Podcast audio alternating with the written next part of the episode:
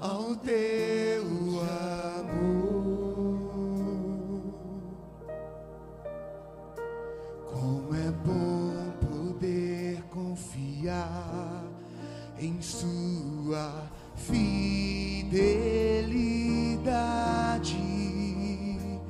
Eu descanso em Ti. Eu espero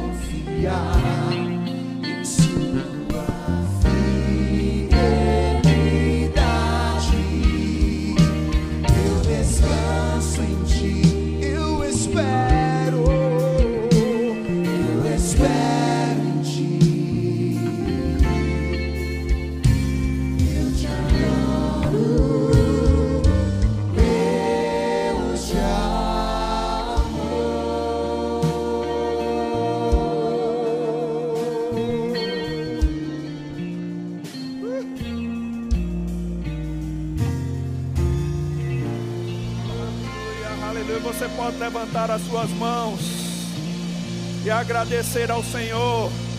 Aleluia, aleluia, aleluia. Aleluia, aleluia. Ela lava la manasele lele bramanele blamadara manasele. Eza la la la bramandada da la selele. Aleluia.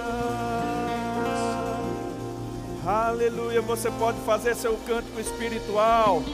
Nós estamos numa noite de refrigério. Uma noite que Deus quer tirar todo o jugo, toda a carga que está sobre a sua vida, meu irmão.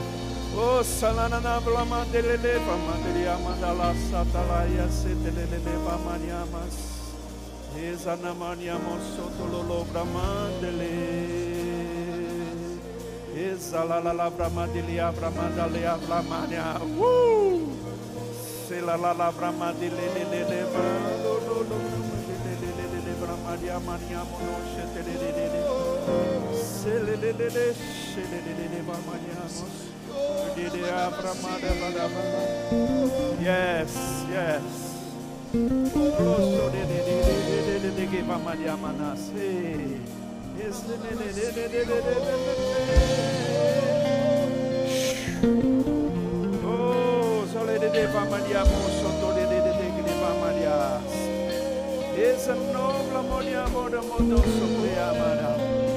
Ei, deixa Deus percorrer nesse ambiente. Deixa Ele ser o maestro conduzindo você a águas profundas. Essa lá na essa lá na moria monsoto lele famanha.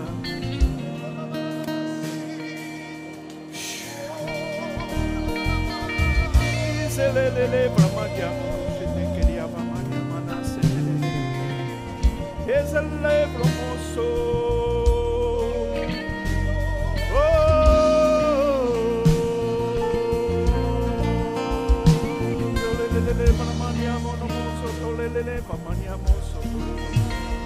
Oh, você é digno, Senhor. Digno, Senhor. Reza la lavra moço, telelele, pra Maria moço, tolelele da vaz. Reza nada da varcho, telelele da vaz. É, zelele para madelele. Como é bom, como é bom. Como é bom poder pertencer ao Deus de amor.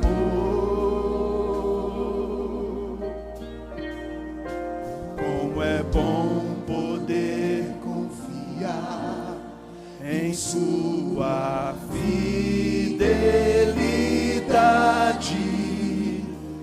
Eu descanso em Ti. Eu espero em Ti. Oh, aleluia. Eu te adoro. Deus te amor.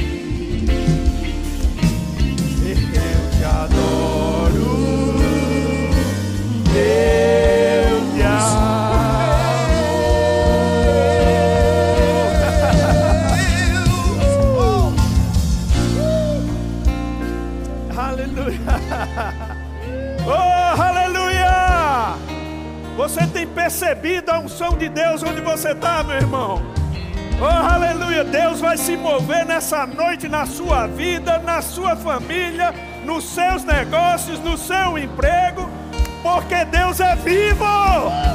Ele está vivo! Diga, Ele ressuscitou! Oh, aleluia! Uhul! Aleluia! Que bênção! Aleluia! Como é bom pertencer a um Deus de amor. Aleluia, muito obrigado. Aleluia, obrigado, gente. Glória a Deus. Você pode sentar um pouco. Que bênção, que bênção. Glória a Deus. Aleluia, aleluia, aleluia. Ei, aleluia. Você está cheio? Nessa noite eu não sei se a gente pode correr ou não, meu irmão, mas eu estou com vontade de dar uma carreira. Aleluia! Aleluia! Aquele diabo do Covid querendo meter medo nos crentes. Oh, aleluia! Diga eu sou é crente. Aleluia, aleluia. Sabe, queridos, e só o fato de você ter nascido na família de Deus já é suficiente para tirar todo o medo de você. Crente não tem medo. Crente não tem medo de Covid, crente não tem medo de pneumonia, crente não tem medo de hospital, crente não tem medo de cemitério. Oh, aleluia! Diga, eu sou crente. E só pelo fato, irmãos, da gente ser crente, a gente sabe que a nossa vida não é eterna aqui. Aleluia. Isso já é suficiente para quebrar o poder do diabo de colocar medo na gente. Porque se ele não tem como colocar medo de você, porque você sabe que dessa vida, passando dessa, você vai para melhor, é só um atalho à morte. Então você enfrenta a vida, encara a vida como quem tem coragem, sabendo que teu Deus já preparou todas as coisas. Amém? Você não vai morrer hoje, não, fique tranquilo. Nem a semana que vem, nem daqui a 10 anos, fica tranquilo. Eu só estou querendo tirar o medo, porque medo é um trunfo do diabo para perturbar a vida da gente. Medo corrói a fé, medo traz dano para a vida dos cristãos. E quando a gente age em medo ou tem medo, a gente começa a, a ficar perturbado. E Deus não quer que você viva uma vida perturbada. Amém? É por isso que você vem para a igreja. Mas, irmão, eu estou com tanta saudade da igreja. Foi a, é a primeira vez que eu estou vindo para um culto coletivo. Estava assistindo na, minhas, na minha casa, porque estava fazendo algumas lives. Terminou nessa, que nessa pandemia houve o isolamento. E a gente teve que fazer alguns agendamentos né, para ajudar as igrejas pelo Brasil e pelo mundo. E terminou que eu terminou, findou o isolamento aqui em Campina Grande e eu não me preparei, terminei marcando algumas coisas que, não, que te, eu não consegui vir para a igreja. Mas hoje eu estou aqui. Amém. Aleluia. E não é tão bom, irmãos, a unção coletiva, nada substitui isso aqui.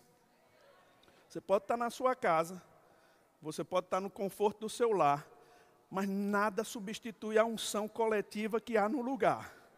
Nada substitui essa presença de Deus coletiva, a unção que está aqui nesse lugar que você vai sair daqui melhor, você vai sair daqui se sentindo bem, você vai sair daqui encarando os problemas, encarando as circunstâncias de cabeça erguida, porque Deus vai transmitir para você graça e paz multiplicada por causa do conhecimento da palavra do nosso Senhor Jesus Cristo.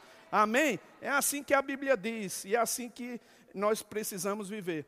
Queridos, eu queria antes de ministrar, eu queria agradecer a todas as pessoas aqui da igreja é, todas as pessoas que trabalharam nos bastidores, enquanto a gente estava na nossa casa assistindo os cultos online, eles estavam trabalhando aqui, o grupo de louvor, os pastores da igreja, irmãos, eles foram incansáveis para a gente poder ter a palavra da fé é, na nossa casa. A igreja é essencial, a igreja não pode parar, não é? porque é essencial para mim. Você acredita que é essencial para você? Então vamos dar uma salva de palmas para esse pessoal aqui, ó, todo que trabalhou, tem trabalhado, aleluia. Muito obrigado ao pessoal da mídia, ao pessoal do louvor, ao pessoal que faz, fez todo esse trabalho, irmãos. Enquanto nós estávamos nas nossas casas, eles estavam trabalhando para a gente ter um culto maravilhoso dentro do nosso lar. E quem aproveitou disso? Glória a Deus.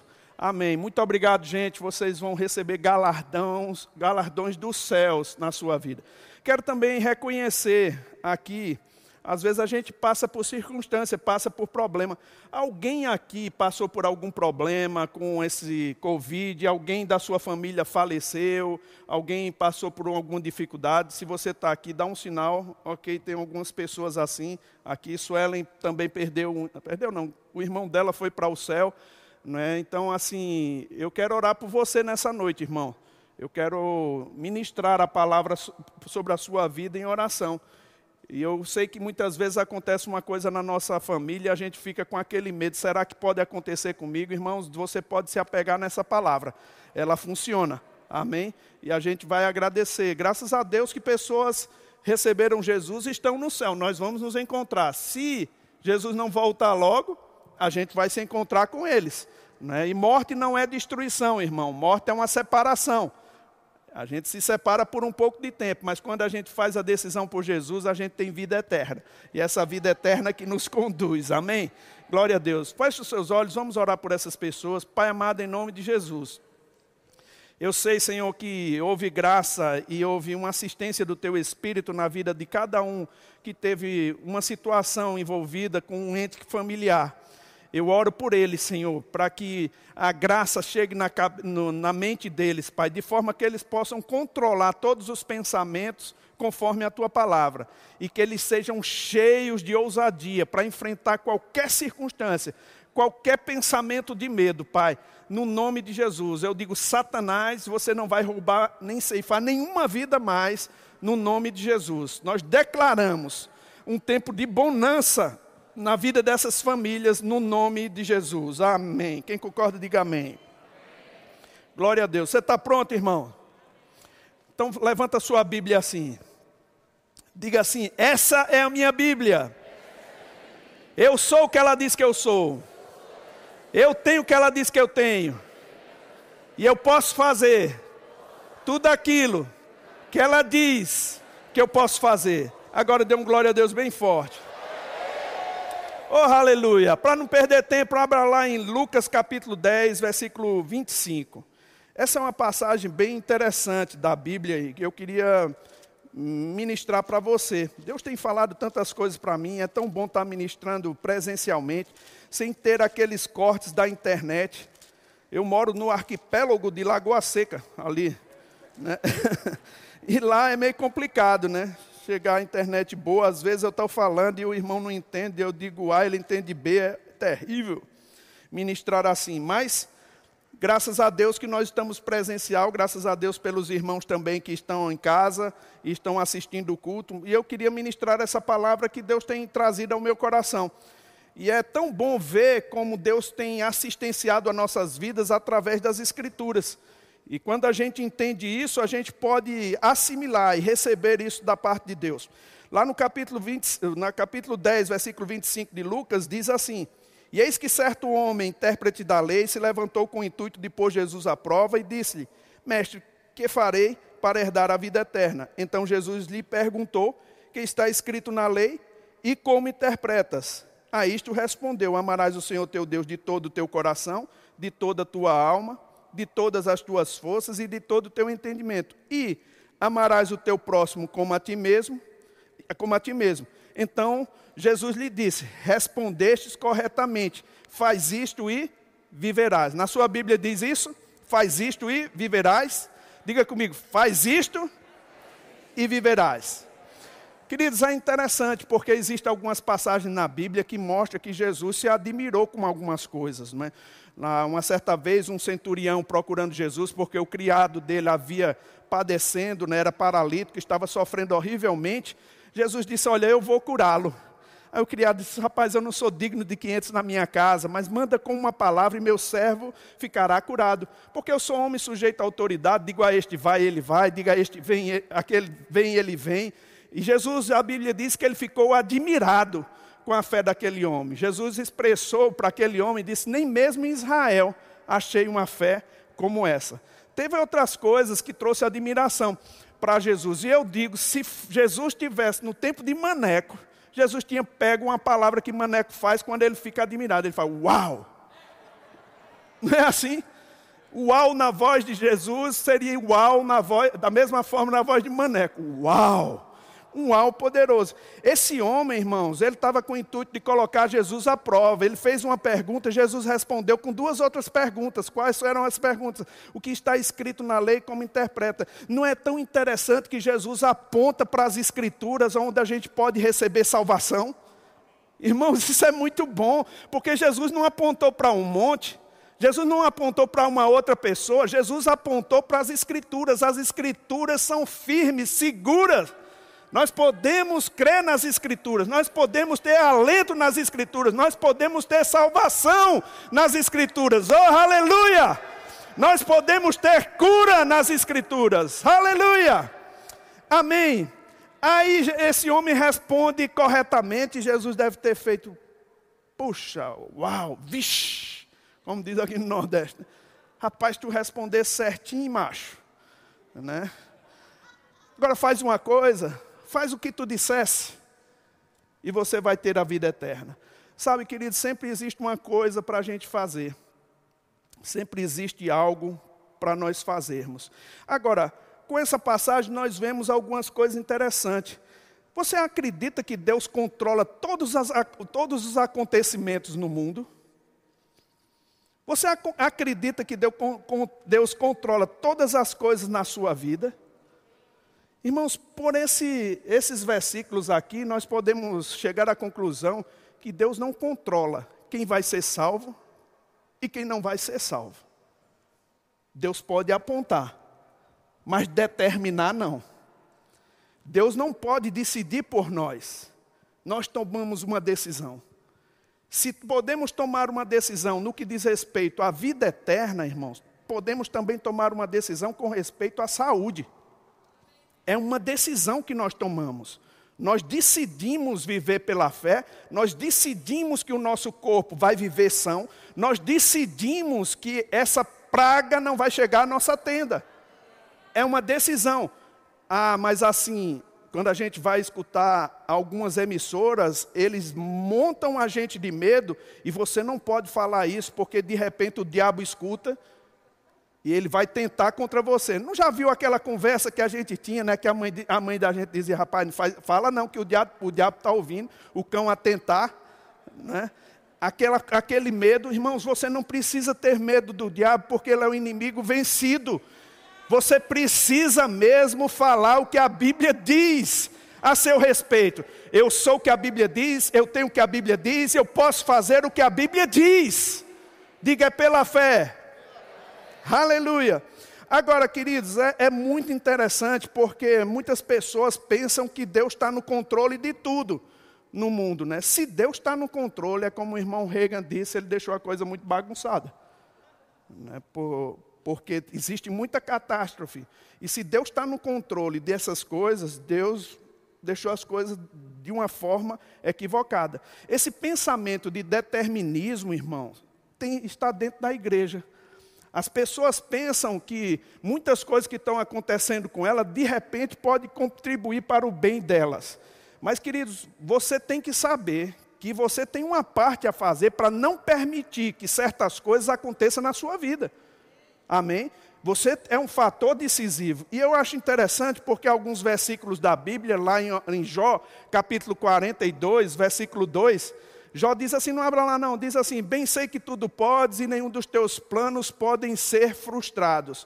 E esse tipo de pensamento mostra ou quer dizer que não importa o que está acontecendo na sua vida, no final vai dar certo. Queridos, deixa eu te dizer uma coisa. Deus, Ele planejou salvação para os, para os homens. Mas se os homens não decidirem pela salvação, no final dá errado. Essa conta não bate. A gente tem que ter uma decisão. Eu não posso viver com um pé no mundo e um pé dentro da igreja e pensar que as coisas vão dar certo. Deixa eu te dizer, tem muita gente aqui, irmãos, que o Covid passou um fino desgraçado perto de você. Você sabe o que é fino? Tirou um fino. Talvez você esteja aqui mais por causa de medo do que do amor a Deus. Mas tudo bem, Deus aproveita isso tudo. Né? É como aquela história que o pastor Bud contava para mim, para João Roberto. Né? Eu não vou saber contar essa história, João Roberto sabe falar melhor. Mas é de uma pessoa que disse assim: Senhor, se o Senhor me livrar dessa, da próxima eu mesmo me livrarei. E a gente, o pastor contou isso como piada. Eu não ia saber mesmo contar para você, então não adianta. Mas um dia, eu e João, a gente fez uma coisa né, que o pastor não gostou. o pastor ia pegar a gente de jeito, irmão. Você sabe como o pastor Bud era, ia pegar a gente de jeito. Aí a gente, a gente, brincando com o pastor, disse, pastor, se o senhor nos livrar dessa, da próxima a gente mesmo se livra. Aí ele riu, não deu a cacetada que estava programado, né? Ele riu, graças a Deus. Sabe, queridos, tem gente que só se acorda quando passa pelo fino desgraçado. Não é como aquela coisa, você vem correndo uma velocidade estúpida no carro, aí de repente passa uma coisa, você perde até o sangue. Tem que parar o carro para não desmaiar. Aí você diz: ai meu Deus, glória a Deus. Uh, nunca mais eu vou andar 200 quilômetros. Uh, uh, escapei fedendo. Uh, não é essa sensação? Tem gente aqui, irmãos, que te, tirou um fino de morrer. E por isso você está aqui. Deus vai aproveitar isso. Amém. Mas, irmãos, eu quero te dizer uma coisa, que essa conta não bate. Não fica pensando assim, ah, está é, ah, tá acontecendo essas coisas todinho, mas vai dar certo, é porque não é o final. Essa conta não bate. Se você não se ajeitar, nesse meio tempo, a conta não vai bater lá na frente. Você precisa se ajeitar e você precisa ah, pensar sobre isso. Aí eu estava lendo uma coisa nesse livro de Perila, esse livro é maravilhoso. E eu queria indicar para você. Esse livro de Perilo é Sabe as Prioridades. eu estava lendo uma coisa que me deixou pensativo. Ele disse assim: olha, Deus nos deu livre-arbítrio. E nessa liberdade de escolha, nós sempre teremos apenas dois caminhos para decidir. Ao longo de toda a Bíblia, nós não vemos Deus nos dando uma terceira opção. Há sempre duas que nos são apresentadas, independente de qual seja a dispensação. Ou você faz a vontade de Deus, ou não faz. Não tem a segunda opção. Esse livro é maravilhoso, irmão. Sabe as prioridades. Você tem que decidir. Deus te deu o livre-arbítrio.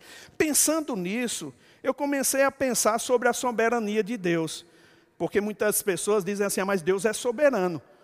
O fato de Deus ser soberano não dá a ele, irmãos, o direito dele ser ditador. Porque quando a gente vai olhar lá em 1 Coríntios capítulo 13, versículo 1 em diante, que fala sobre o amor ágape, o amor incondicional, diz que Deus não se porta inconvenientemente, nem busca os seus próprios interesses. O que quer dizer isso? Quer dizer que Ele não vai forçar você a tomar uma decisão só porque Ele entende que é melhor para você. Ele vai te deixar tomar a decisão. A soberania de Deus, irmãos, não quer dizer que Deus força a vontade dele na vida das pessoas, nem que está tudo programado num sentido assim, de que uns vão para o céu e outros vão para o inferno. Não, isso não é uma decisão de Deus, é uma decisão sua e minha. Eu decido. Agora, como eu posso decidir meu futuro eterno, irmãos, eu posso decidir também minha vida presente. Eu posso decidir viver na eternidade, mesmo não estando lá. Eu posso decidir viver a nova criatura que eu estou em Cristo Jesus, com, com os benefícios dessa vida por vir. Porque o apóstolo Paulo diz que essa vida de piedade, o que é vida de piedade? É andar com profunda reverência pela palavra de Deus. Ela tem benefícios nessa vida que é e na, na que há de vir. Então, traz os benefícios. Tem benefícios de promessas nessa vida e na que há de vir. Aí eu estava lendo uma coisa sobre soberania que eu achei muito interessante. Ele diz assim, ó: Eu acredito que esta é a pior doutrina da igreja hoje, o determinismo. Eu sei que esta é uma afirmação que é chocante e está perto de blasfêmia para algumas pessoas. Mas a forma como a soberania é ensinada hoje assassina a fé. E ele diz: a crença que Deus controla tudo, o que acontece conosco, é um dos maiores avanços do diabo em nossas vidas. Essa crença, se essa crença é verdadeira, então as nossas ações são irrelevantes, os nossos esforços inúteis. O que será, será. Não adianta você fazer esforço de oração, não adianta você fazer confissão, porque se essa crença é verdadeira, o que será, será. A gente pode deixar a sorte aí. Se acreditarmos que Deus controla tudo, de bom ou ruim, para nós, nos dá um alívio talvez temporário da confusão e condenação, mas a longo prazo, essa calúnia contra Deus impede nossa confiança nele e nos leva à passividade. Olha que coisa séria, irmão. Nós ficamos passivos assistindo a vida passar. Não, Deus vai tomar conta de tudo, Deus está controlando todas as coisas. Não importa o que a gente está passando aqui, mas no final, e sua vida indo de mal a pior. E você não tendo nem, nenhum controle. Sabe quando Deus está controlando as coisas, irmãos? É quando você bota Ele em controle. Quando você coloca seu corpo em sujeição à palavra de Deus. Quando você obedece à palavra de Deus. Aí Deus começa a controlar as coisas. E eu achei interessante, irmãos, porque esse pensamento é mesmo isso. Existem eventos que Deus controla.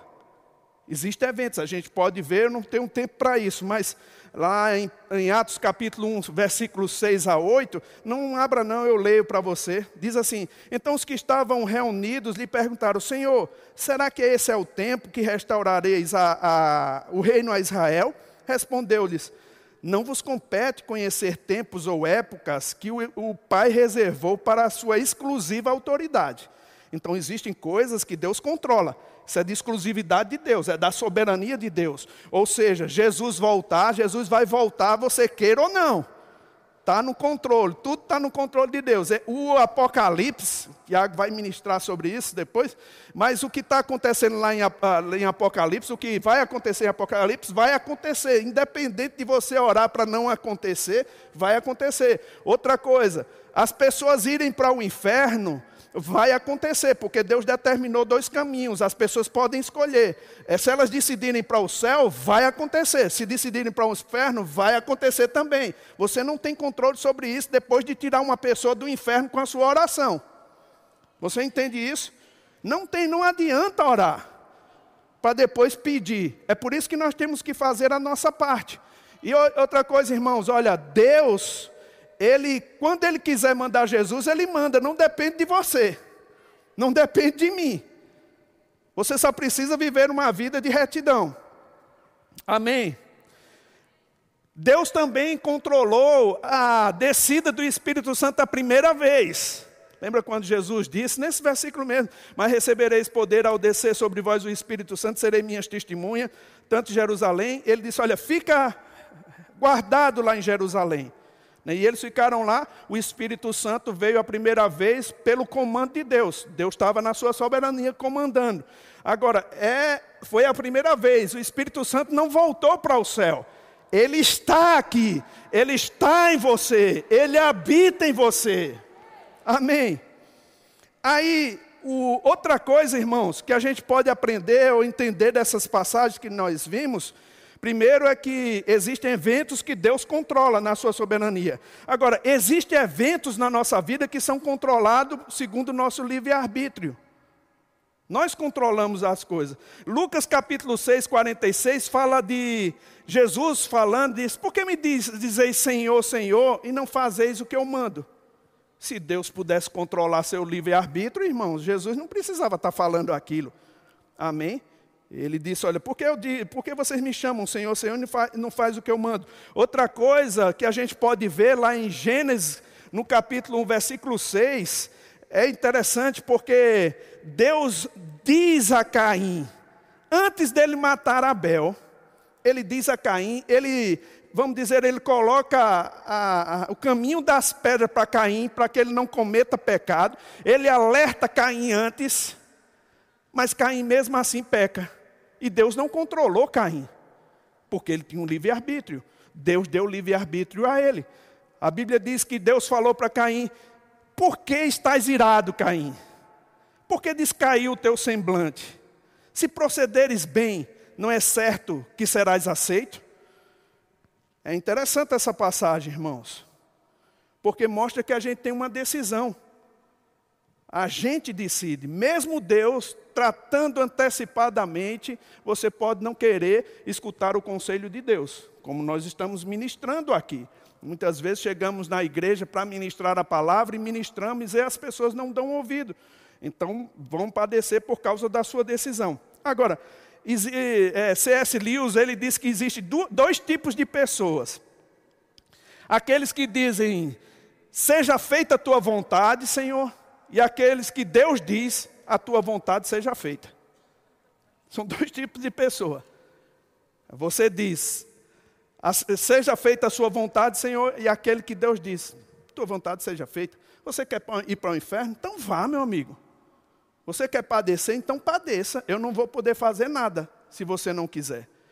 Queridos, deixa eu te dizer, os alertas de Deus para nós são grandes demais são grandes demais. Ou oh, como eu louvo ao Senhor pela equipe ministerial que a gente tem, irmãos, porque não parou um só dia de ministrar para você no Telegram. Você podia não estar assistindo, mas estava lá todos os dias, ministrações para salvar a sua vida, para renovar a sua mente. Oh, querido, que bênção essa igreja, louvores que tinha aqui, que eram ministrações lá no Telegram para te deixar conservado, mais forte, mais ousado, para você criar um ambiente dentro da sua casa, para Deus se mover, para que o Espírito de Deus pudesse tomar conta da tua vida, te dando direções. Oh, aleluia, que bênção! Tivemos pessoas inspiradas por Deus para nos conduzir nesse momento de pandemia. Eu louvo a Deus pelo grupo de louvor, eu louvo a Deus pelos ministros que Deus separou, cada um deles na sua capacidade, na sua graça, na sua unção. Você não é feliz por isso?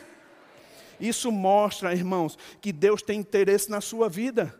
Deus tem interesse na minha vida. Deus não quer que a gente viva como os outros homens demais, como os demais homens, sem esperança. Não existe uma palavra, diga existe uma palavra. Aleluia. E essa palavra nos socorre. Agora, irmãos, eu falei de dois eventos. Um, que Deus controla na sua soberania, outro que nós controlamos por causa do, nossa, da nossa decisão, do livre-arbítrio, e existe outra, irmãos, que Deus pede uma parceria. Um eventos que é uma parceria com Deus. Eu e Deus, você e Deus. A gente enfrenta situações. Uma parceria, a pregação do Evangelho é uma parceria do homem Deus. Curar enfermos impondo as mãos é uma parceria do homem Deus. Orar no Espírito Santo, oh aleluia, é uma parceria do homem com Deus, irmãos. O Espírito Santo concede as línguas, agora você fala, oh aleluia. Sabe, é uma parceria. Lidar com as circunstâncias também é uma parceria. Deus te inspira, Deus te capacita a falar, a declarar a palavra. Amém.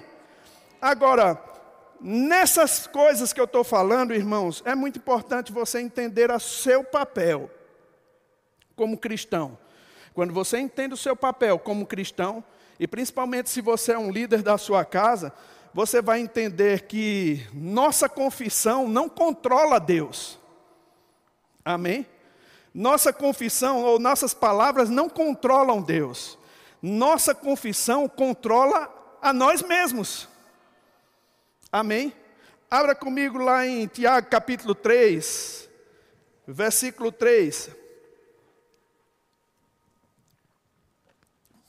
Dez minutos para a gente encerrar.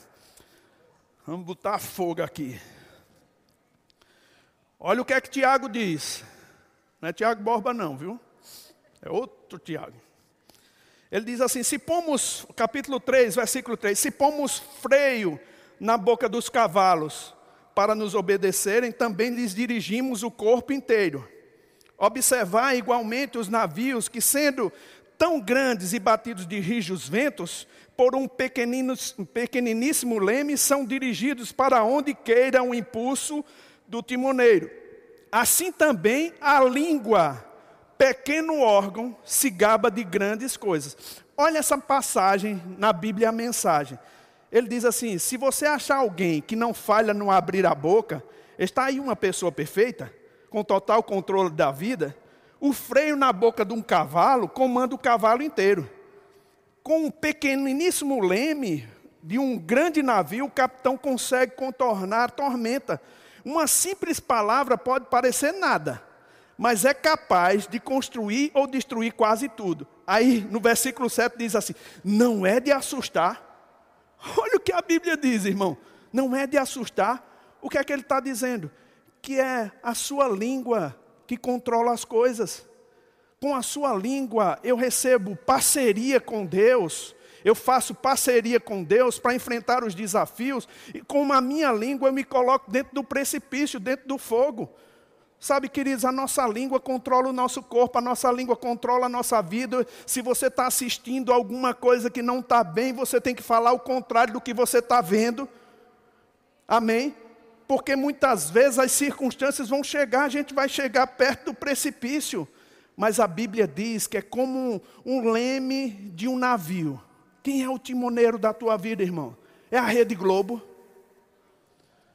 Irmãos, deixa eu te dizer uma coisa: quem é o timoneiro da tua vida? Você vai deixar o diabo controlar os teus pensamentos, você vai deixar o diabo controlar o que vai acontecer na sua casa, meu irmão. Deixa eu te dizer uma coisa, meu irmão. Deus, Ele controla a nossa vida quando a gente controla a nossa língua. Quando a gente percebe alguma coisa que não está boa, meu irmão, chegou a hora da gente declarar, chegou a hora da gente falar, chegou a hora da gente celebrar. E quanto mais você fala, quanto mais você declara, quanto mais você fala com ousadia, mais seu carro vai estar tá caminhando para o lugar correto. Oh, aleluia! Ah, mas tem pessoas que dizem assim, mas eu não controlo, eu não acredito muito nessa coisa de controle com a língua, não. Deixa eu te falar uma coisa, irmãos. Paulo, o Tiago ele falou sobre o cavalo, freio no cavalo, falou sobre o leme e falou sobre uma fagulha que é colocada no meio de um matagal. A gente teve recentemente na Amazônia, na Amazônia, a, a floresta pegando fogo por causa de uma fagulha. Uma floresta daquela pegando fogo. Deixa eu te falar uma coisa, irmão. Talvez você não acredite nisso, mas todos os dias, você que tem carro, você liga seu carro. Você dá a partida no seu carro e você sai com o seu carro. Se você quer testar para ver se aquela questão da direção que você tem, do volante, não controla para onde você quer chegar, acelera e deixa o Deus dará. Para você ver para onde vai. Se Deus está dizendo, irmãos, que a tua língua, ela pode te livrar dos males, confia nisso. Eu vou te dizer uma coisa, meu irmão: a tua língua vai te trazer remédio para o seu corpo, a tua língua é a saúde da sua vida, é o, é o local onde Deus promove um ambiente onde Ele pode se mover. Oh, aleluia! E é tudo pela fé. Você acredita naquilo, você aceita aquilo. E eu quero te dizer um exemplo só para a gente encerrar, querido. Eu vou fechar até aqui porque um certo dia na minha vida, eu me lembro que o pastor Bud me chamou e disse assim: Guto, venha fazer uma casa aqui na minha, no meu sítio. Eu disse, pastor, eu não estava querendo não, irmão. Mas ele disse, rapaz, quando você vai obedecer a Deus e vem construir? Eu disse, ah, se é para obedecer a Deus, eu vou logo. Aí fui lá e a gente pegou um terreno lá, ele foi lá separar o terreno comigo, lá na, no sítio dele. E eu estava pensando, eu não tinha dinheiro, eu não tinha recursos para construir aquela casa. Eu me lembro, irmãos, que a Suelen começou a fazer o que, descrever o que queria e fez um certo desenho e a gente chamou um amigo nosso que é arquiteto. E ele, quando foi lá na terreno, ele começou a marcar o terreno, mesmo a gente sem ter dinheiro. Ele marcou o terreno bem direitinho e ele disse assim, pela planta que ele estava observando, ele disse: Olha, aqui vai ser o quarto, aqui vai ser outro quarto, aqui vai ser outro quarto, aqui vai ser os, vão ser os banheiros, a cozinha. Eu fiquei prestando atenção naquilo, e depois Deus tratou comigo e disse assim: se ele pode fazer isso, do nada ele vê o que vai ser, por que você também não pode fazer? Por que você também não pode falar? Só porque ele estudou numa faculdade, ele pode dizer, você que estudou no Rema não pode dizer. Ah, meu irmão, eu estudei no Rema. Aleluia! Eu sou da fé. Aleluia! Então eu comecei, irmão, de madrugada, às vezes de manhã cedinho, eu ia lá e, Pai, obrigado pelas paredes. Pai, obrigado pelas janelas. Pai, obrigado pelo telhado. Pai, obrigado pelo piso. Irmãos, eu não tinha dinheiro. Sabe, um irmão se lembrou de mim lá no Acre. Eu não fiz propaganda. Eu não cheguei aqui na igreja para fazer propaganda. Eu queria vencer pela fé. Lá no Acre, irmãos, um irmão ligou para mim e disse assim: Guto, eu me lembrei de você. Eu disse: rapaz, só pode ser Deus. Mandou uma oferta para mim que a gente começou. Um outro irmão, pastor, amigo nosso, se juntou com alguns pastores e pegou e comprou um carro e me deu. Aleluia! Foi, eu, eu, disse para ele, rapaz, eu, eu não estava precisando de um carro, não, mas eu estava precisando de dinheiro. Eu posso vender esse carro? Ele, rapaz, depois que a gente deu, é seu, venda. Vendi o carro, irmãos, comecei a construir a casa. Não faltou, porque também não faltou palavras na nossa boca, irmãos. A gente declarava, a gente louvava a Deus pelo suprimento abundante e contínuo. E sabe, para encerrar, irmãos, a gente estava com algumas dívidas da casa, sim, porque você fica endividado muitas vezes. Não era dívidas que eu estava deixando de pagar, nada disso. Mas havia algumas dívidas. No final, irmãos, eu recebi um outro carro. que pagou todas as minhas dívidas da casa. Oh, aleluia! Aí deixa eu te dizer, irmão, se funcionou para mim, há de funcionar para você. E é assim que a gente faz parcerias com Deus, é através da nossa palavra. Irmãos, deixa eu te dizer uma coisa, você tem que pegar. Você tem que pegar. Queridos, não importa o que aconteceu na sua direita, na sua esquerda, você não vai ser atingido por esse vírus maldito em nome de Jesus. Pega isso, fica sério com isso. Seu sistema imunológico vai le levantar dentro de você, ainda que você toque, não vai pegar. Oh, aleluia! Porque há uma unção sobre a sua vida, há uma graça sobre você, meu irmão. Ah, mas eu estou com medo do futuro, meu irmão. Crente não tem medo do futuro porque Deus já teve lá. Oh, aleluia! Diga pela fé. Quando a gente crê assim, irmãos, a gente dá material a Deus para nos conduzir em triunfo. Aleluia. Amém. Agora deixa eu te dizer uma coisa. Deus vai se manifestar para a sua vida, meu irmão. Deus vai, por causa do compromisso que Ele tem na palavra. Se você pega a palavra, Deus vai se manifestar para você. Deus vai te conduzir em triunfo. Meu irmão, eu estou vendo aqui essa igreja cheia por causa do testemunho que você vai dar no meio da pandemia. Ainda que falte emprego para as pessoas, para você não vai faltar. Sua empresa não vai falir por causa da graça de Deus sobre a sua vida e porque você está coordenando a sua vida através das suas palavras. Aleluia. Não assista, se for possível, notícias que vai trazer medo para você. Comece a reverenciar o Senhor, porque Deus vai te conduzir em triunfo. Cadê o grupo de louvor? Estou encerrando, Tiago. Oh, aleluia! Aleluia!